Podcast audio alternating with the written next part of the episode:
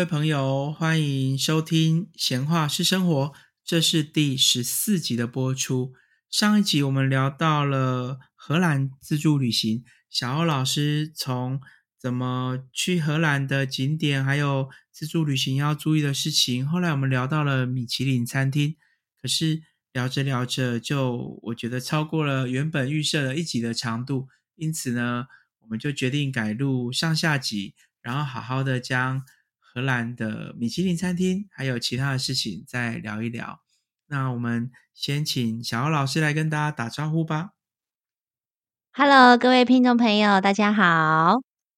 好，那你刚刚有聊到说，在米其林餐厅是要着正式服装，然后会有一道一道一道的菜。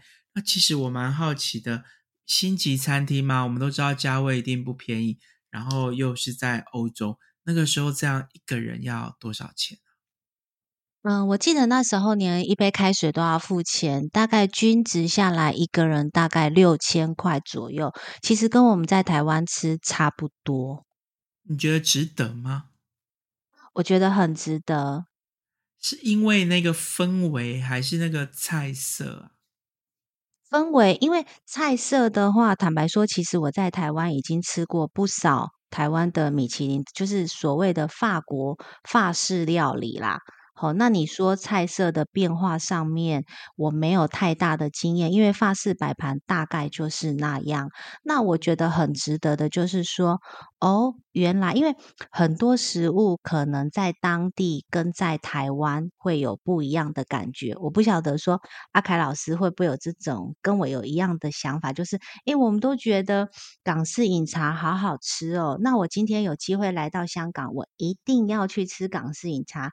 结果。到香港的时候，发现港式饮茶真的很咸，怎么跟我们在台湾吃的完全不一样？对，而且很普通。对对，然后所以我我一直就有这样子一个想法，就是如果我有机会，我一定要去看看真正的米其林餐厅，跟我在台湾吃到的。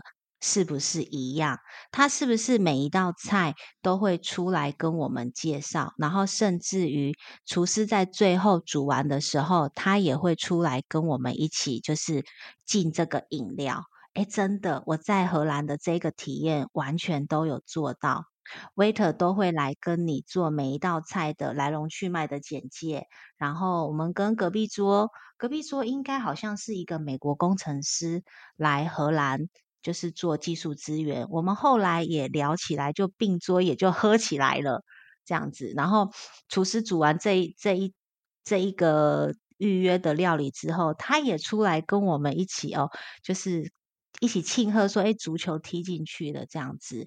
然后所以我觉得，哦，台湾的米其林跟外国的米其林真的是一样的，而且收费真的没有比较贵，所以我觉得很值得，我很喜欢。嗯，不过刚刚真的唯一美中不足的就是有提到说被安排一开始不好的位置，虽然是服装没有合乎，但是我觉得米其林餐厅他们的品质或餐点，其中还有一个就是服务非常的待客之道会很好。我觉得首先他们在呃定定定那个定席定位的时候，应该要先事先让我们客人知道说，请着。正式服装，像我刚刚有提到阿迪的那个阿迪，后来事后有好像有去看信还是什么，就说的确对方有说请着正式服装。那另外就是，如果真的是呃没有着正式服装，把你们排在比较边边角角的位置，我觉得礼貌上应该要先告知你们说不好意思，是因为啊这个关系，所以让你们排边边。一开始就把你们排边边，其实我当下觉得有点歧视，真的真的。我觉得好像有点歧视亚洲人或什么的，所以故意这样拍啦。因为整家餐厅就只有我们两个是亚洲人，对，所以我其实我觉得可能有一点这关系。那不过米其林餐厅的确是蛮多人出国会去追星、会去吃的。那刚刚其实我们有聊到另外一个好物，诶就是小欧老师刚有提到空姐锅。我因为我到录这一集之前，我完全没有听过什么叫空姐锅。我刚刚上网 搜寻了一下，没想到空姐锅是是不是？对它，它另外一个名称就叫做旅行锅，竟然是煎、煮、炒、炸，好收纳，可以煮奶茶，又可以烤面包，太夸张了！竟然有这种好好物，所以我想要跟小欧老师聊一下，就是那你自助旅行除了钱包、护照、衣物，然后空姐锅，你还有没有带一些什么神奇我没有听过的东西啊？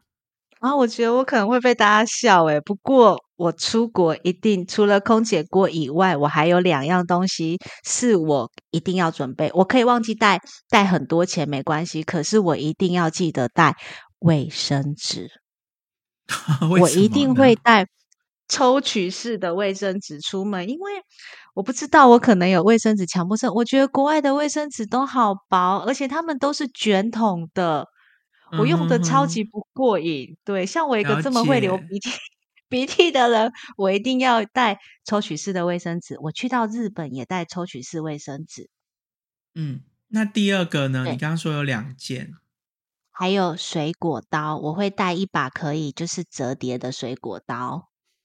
哦，这真的很重要诶。常常出国的时候，像我之前去日本啊，我买到好吃的水果，真的没有刀子或没有筷子，没有汤匙，有时候就也没办法去跟柜台不好意思借。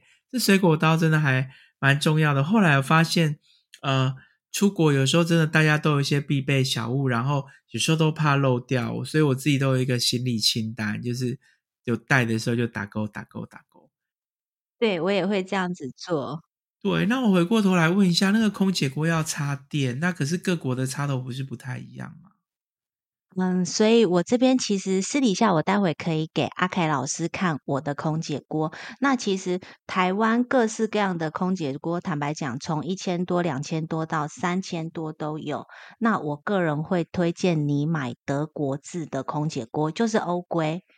哦，那这样不就去亚洲就没办法用了？就专门那就是否欧洲就对了。哦，没有没有，所以我刚刚就会说，其实价钱羊毛出在羊身上。如果你稍微买，你在选购空姐锅的时候，你可以选择我第一个就是可以改变电压，两百二的哦跟一百一的，用这个方哦，式就好。双啊可是电压空姐锅，大家听众要记好，对要买双电压对空姐锅。那这样子的空姐锅单价会稍微高一点点，然后二来就是空姐锅在选购的第二个重点就是要有收纳袋，因为我们刚刚提到，就是它除了底下有一个可以加热的，类似像小电磁炉，那它上面是不是有一个锅子？那可能有的人是买到铝的，然后或者是买到其他的材质，那你这些小东西，假设没有一个袋子收纳的话，你带出门就很方很很容易忘东忘西。可能我这次有带到锅子，没有带到加热的，或者没有带到插头的，你就会遇上这嗯种情况。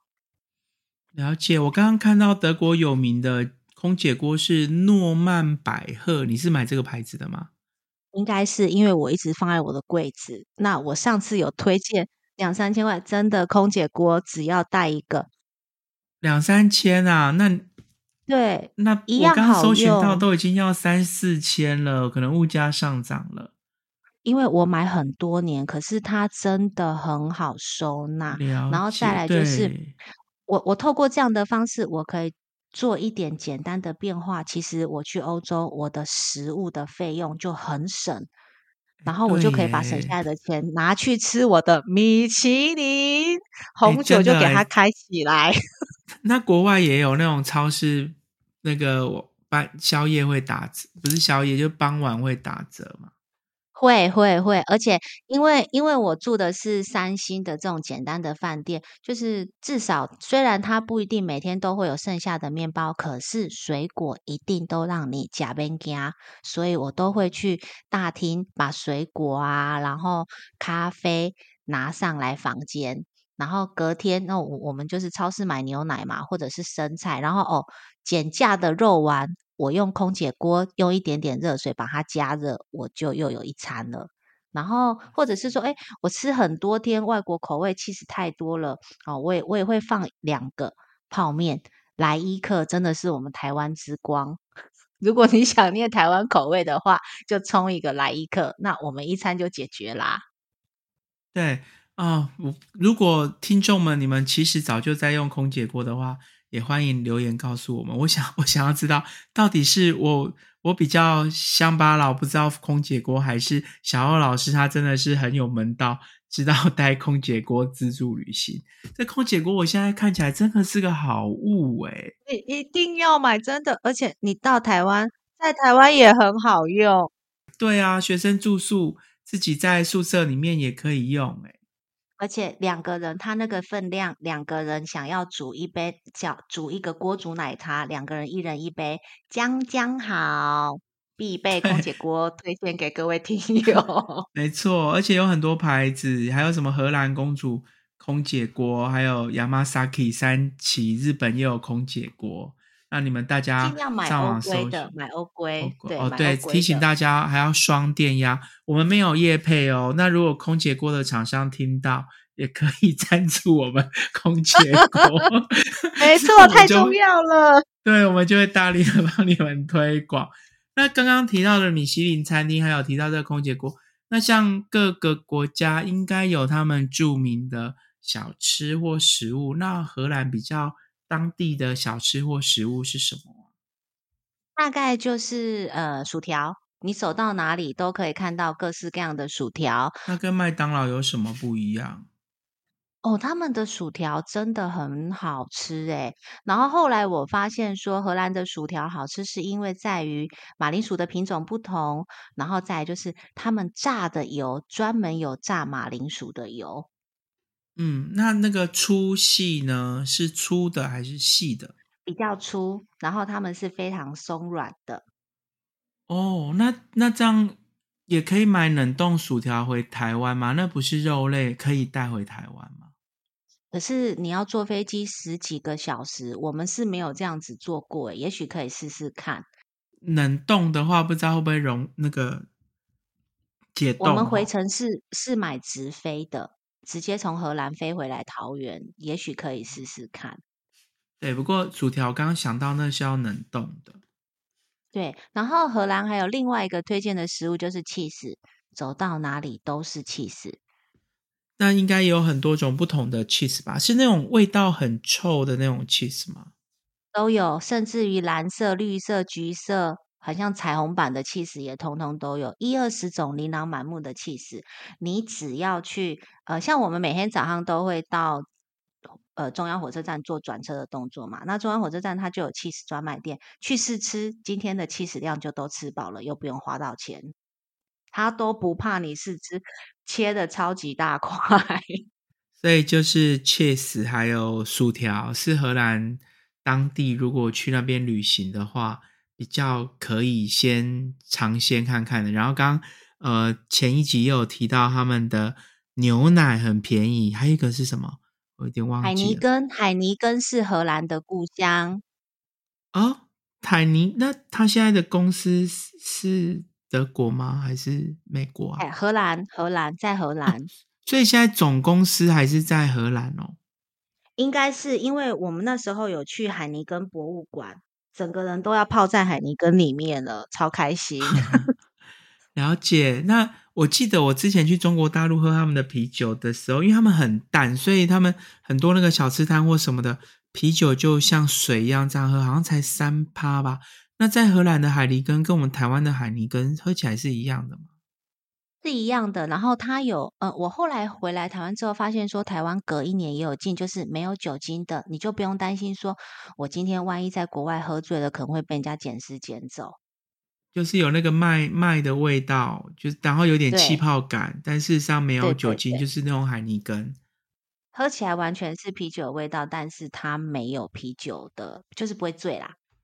了解，就是海泥跟牛奶，然后 cheese 还有薯对条，。然后假设说，就是敢吃海鲜的人，其实荷兰他们的渔村有卖新鲜的，那个应该叫皮鱼吗？啊，飞鱼，飞鱼，新鲜的飞鱼，你直接就可以装在盘子上面吃。不过你要很注意的，就是你你买飞鱼吃的时候。你可能买的时候拿在手上，因为他们的包装都没有很完善，你要小心被海鸥叼走。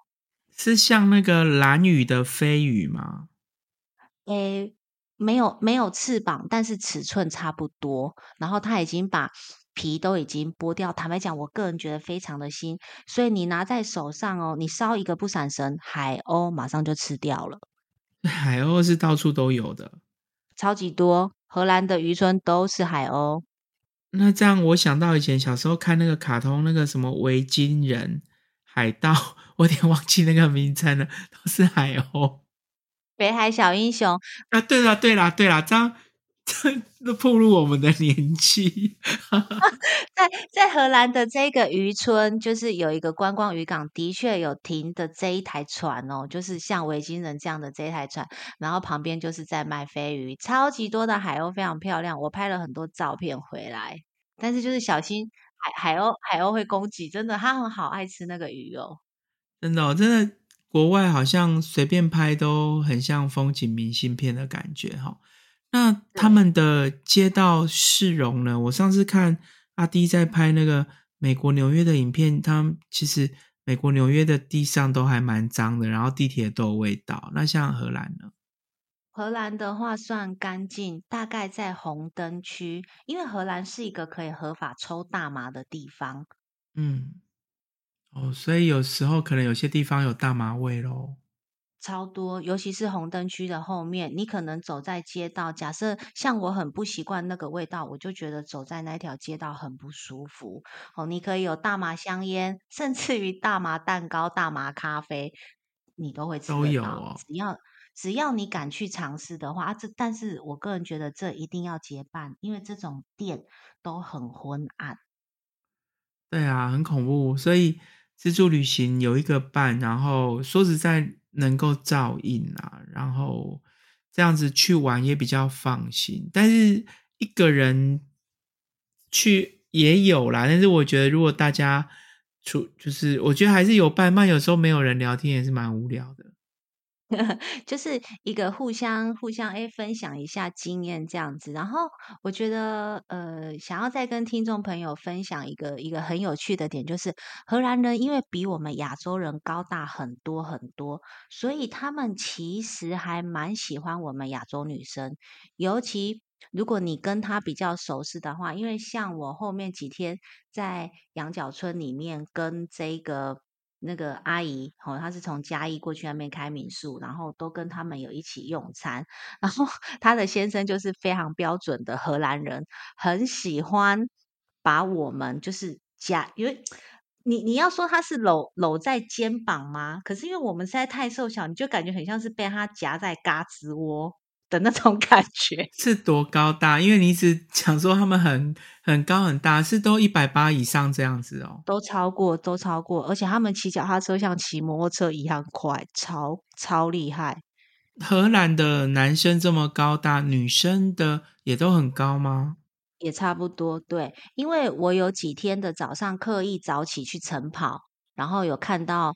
呃，看他们在上学的一个情景，真的骑脚踏车跟摩托车没有两样，男生女生都很高大，然后他们都很友善，然后他们不会像外国人说跟你打招呼就是会亲亲脸颊，他们反而很喜欢拥抱。可是你就觉得，我们太瘦小了，真的那种拥抱很像你是被他夹在卡子窝那种感觉，很像被窒息的感觉。哎，对啊，颠覆我对荷兰的一些想象，因为呃，我们当然都知道有时候。呃，外国人都比较高，但是我没有想到说，像欧洲或荷兰，他们的人也都是一百八或者是很高大的，也非常高大，而且他们很友善。即便今天讲着就是彼此没办法通的语言，可是着以一点点肢体语言的话，都还是可以聊得很开心，介绍食物啦，或者是说问路。这样子，我们在那边要买衣服，那个尺寸都很难买到我们要的耶，很难。你就要要买，所以所以你要到就是亚洲人的百货公司啊，在市中心的百货公司就有亚洲尺寸，还是有就对了。不然我想说，你上一集有提到说带一张卡，然后什么东西都在免税店买，然后就想说，哎，那个衣服的 尺寸就就出现了第一道关卡啦。如果你是在就是像比较。标准的这一种市区的话，那当然要买衣服，对我们来说是有一点点偏大。那百货公司因为精品，欧洲其实都是贵在精品，他们不止百货公司，他们还有专门所谓的精品一条街。一整条街全部都是在卖精品，你各式各样看到的品牌都有，然后他们都会做人员管制，所以你会看到一个很有趣的现象，就是中东人可能一个先生带着一群老婆，然后在外面排队 Chanel 一个一个进去买的情况。中东人在荷兰也非常多。那荷兰长得那么高大，他们食量会不会也很大？那这样你们去用餐的时候？那个餐点的量会不会也蛮多的？也蛮多啊，所以我说我们两个两个小女生都一份餐就够。所以我说，其实我这样子玩一趟欧洲回来，我唯一花费比较凶的是交通费，他们的交通费真的很贵。但是我的食，我的食非常的便宜，住也很便宜。我住三星的旅馆，大概一个晚上一千三左右台币。嘿，对台币，对，我们就用台币。对，就两个人一千三嘛，因为你说一人房跟两人两个人住是价钱一样的。其实很多呃价钱一样，是因为我因为可能蛮多外面的它的基本房型就是双人房，然后它不像台湾，台湾有的住宿是算人头的，可是其实国外很多的住宿是算房间的。那房间那个房型，它其实你不要住的太离谱的话，就是算那一间的价格嘛，所以。大部分它可能是一大床啊，或什么的比较方便。对，哎，我们那时候有跟他就是要拜托说，就是两张单人床，他也有帮我们换，就蛮方便的。所以，呃，吃吃的部分也很省钱。我们大概都是叫一份，顶多哎一份半，然后还可以去尝个甜点，好，然后就这样子就解决了一餐。那这样小费，他们也是小费国，我有提到你。你刚刚有提到米其林的时候有小费，那其他的餐厅也都是要小费的吗？我们都会习惯性就是放一块钱的欧元在桌上啊。那像每天那个旅馆的房间做整理的时候，我们也会。OK，那所以你们用餐虽然两个人点一份，他们也不会告诉你说，像有的店可能每个人要一份啊，或抵消啊，就比较没有遇到这样的情况就是了。没有诶，没有，因为他们的一份真的都很多。那像我们在点的话，可能我们都会点个一份主餐，那再看呃其他的配菜想吃什么的，再多点一个，所以可能消费金额都还允许，所以就还 OK。嗯，那你刚刚有提到旅费，说实在也都蛮便宜的。那这样子十天就是加就是整个这样花费，你算稍微有点年代，那你还记得大概是多少左右吗？我大概十天包含买礼物的的这个费用的话，大概因为我机票买的很便宜，而且我还有买到直飞哦。对我非常推荐说，假设你今天有想要去欧洲自助的话，大概出发前三个月买机票就 OK，然后你可以买一趟转机，一趟直飞。那是去要直飞还是回来直飞，还是没差？哎，我我会建议回来直飞，因为像我们回来是荷兰起飞时间是晚上九点五十，你你等于是后面的行程又再多一天，因为荷兰的机场本身就也很好玩，多好玩哦！你是说可以逛的意思啦？对对对对对，因为你先拉行李，拉行李到机场之后，那附近又有一些就是诶免税店啊，然后它外面的那个就是地标嘛，哈，Amsterdam，你还可以拍，所以。然后我们九点晚上九点五十起飞，你等于又多了一天，所以我会建议回程的时候直飞回来台湾比较方便。然后去程的时候，你可以考虑在曼谷转机或香港转机。那我那个时候是选择在香港转机，因为我又去逛了一下免税店。嗯，那所以这样子花费大概是多少左右呢？我机票大概两万六。然后住宿，我这样前前后后大概六万块左右。哦，哎，这样真的便宜耶，就是十天，然后加机票加住宿。因为如果去，因为因为我还没有去过欧洲，但是我以日本为例，去个北海道十天，可能有时候团费就五六万了，哎。对对，真的，其实我我我促使我一个很大的勇气去欧洲，就是我其实去日本回来，我结算我的旅费，我吓到了，因为太好买，我我整个买过头，真的吓到。我去一趟日本，我可以去两次欧洲了。所以那欧洲，你刚刚有提到荷兰，然后呃，我们时间也快要。尾声了，不知不觉我们这一期又聊了二十五分钟了。你关于荷兰的种种或旅游，还有没有什么想要跟听众朋友补充的吗？就是我非常建议大家，就是如果你你也是第一次尝试着，诶害怕说语言，然后就是尝试的第一次要到欧洲去自助旅行的话，我非常建议你先往荷兰出发，真的是一个非常友善的国家，然后真的说国语都可以通，不用担心，到处都有博物馆可以逛，你真的是一个很惬意的。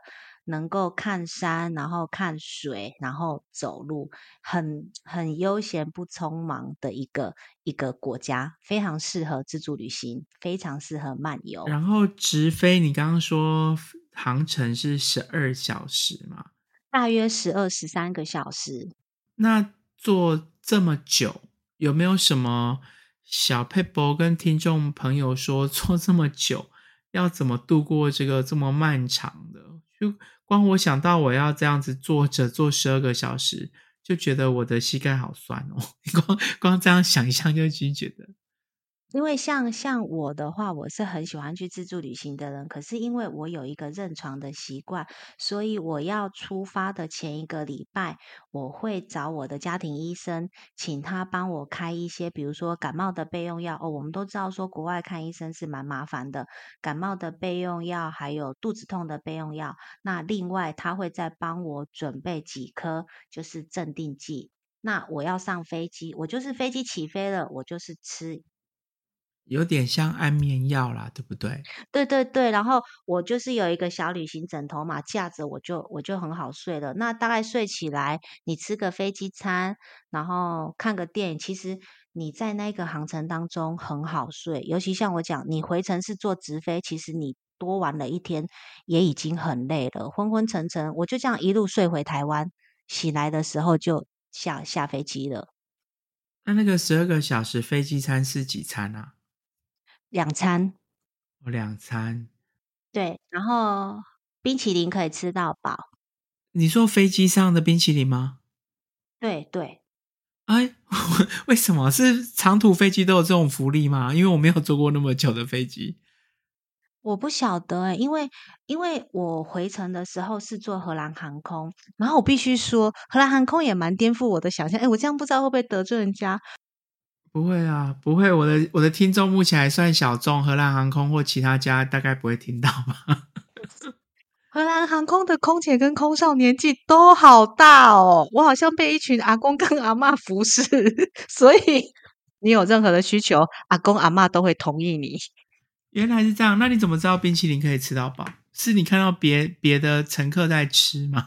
还是 menu menu 菜单上面就写，就是随便你。我们的餐我忘记是我们的餐有冰淇淋，还是我看到别人，反正就是你想要就是食物要再多的话，你都可以跟他说。我记得我面包也是吃到饱，这样子，因为我之前有看过一些，还是那个听那个空姐的呃 YouTube 在分享，他们说现在我说的是亚洲线的话，他们那个餐点其实数量都有控制，那如果。呃，乘客想要多一份餐啊，或什么的，有时候空姐是把他们自己的餐给乘客。我之前是这样听，但是欧洲线我就不确定，就是他们那个收量其实有控制。然后有的人如果想要吃两份，或者是要两个、三个，他们空姐说其实有时候是把自己的餐给。不过冰淇淋应该不是空姐的啦，应该是他们的确有有一桶，可能就是让你们可以多几个面包，可能也是。或因为回来的时候你很累，坦白讲，说实话也吃不多。不过我吃过这么多航空公司的飞机餐，国差的航空飞机餐是我吃到目前最难吃的。国差，对，有一阵子我也是觉得啊，飞机餐真的还是有差别。然后其实我我还蛮怕那个飞机的乱流。你坐那个这么远十二个小时，有很乱流吗？其实不会非常稳定，但是我去我。